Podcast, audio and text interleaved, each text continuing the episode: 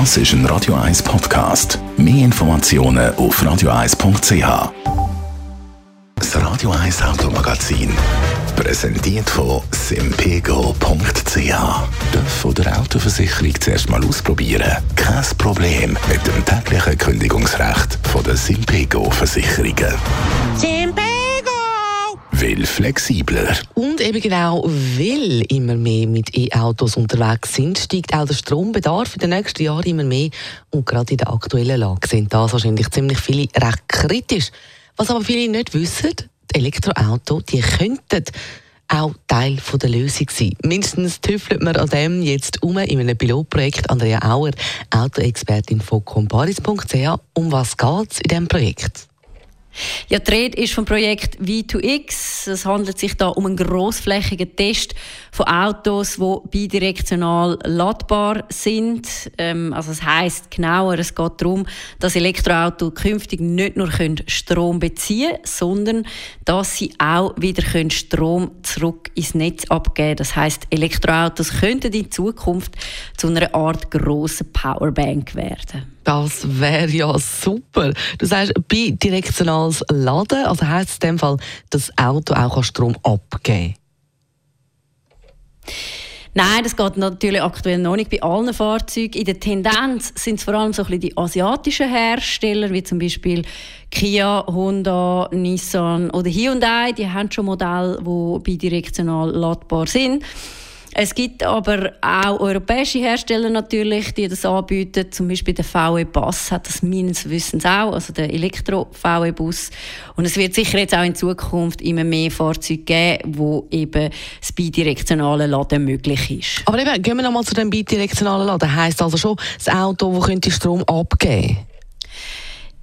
Ja, genau. Also das ist ja so die Idee vom bidirektionalen Laden ist, dass man äh, in Spitzenzeiten den Stromspeicher oder das Elektroauto als Stromspeicher kann nutzen kann.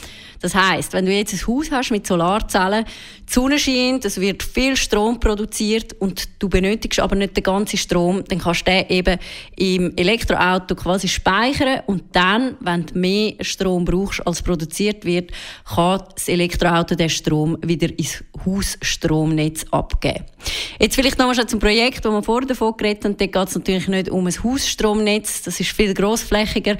Dort geht es darum, dass Elektroautos künftig könnten äh, Strom wieder ins allgemeine Netz einspeisen, weil ein Auto das steht zu 90 Prozent äh, ja, irgendwo um und in dieser Zeit könnte man eben mit solchen Vorgehensweisen möglichen Energiespitzen in Zukunft entgegenwirken und das Elektroauto würde ein Teil der Lösung werden. Äh, wobei das Einspeisen ins eigene Stromnetz wäre eigentlich auch nicht schlecht, oder in den eigenen Haushalt.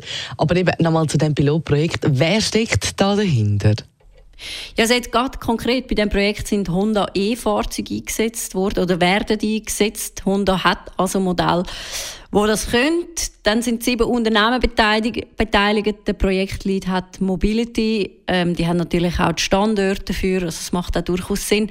Und dann sind auch weitere Unternehmen dabei, wie zum Beispiel der Softwareentwickler Sun2Wheel, der Ladestationentwickler Evitech oder auch äh, ETH Zürich, wo das Ganze wissenschaftlich begleitet. Und natürlich wird das Ganze auch vom Bund unterstützt. Also das Bundesamt für Energie ist da auch mit im Boot. Bidirektionales Laden heisst das, also nicht nur aufladen, sondern auch Strom abgeben. Ist ja schon so, Autos stehen ja wirklich einen grossen Teil der Zeit um und wenn man dann etwas Gutes tun könnte, das wäre ja super. Danke vielmals, Andrea Auer, Autoexpertin von comparis.ch. Das Radio 1 Automagazin, präsentiert von simpego.ch. Halbjährlich die Versicherung zahlen, kein Problem. Simpego! Will flexibler. Und wenn Sie mehr wissen oder nochmal hören wie das genau funktioniert mit diesen Das ist ein Radio 1 Podcast. Mehr Informationen auf radio1.ch.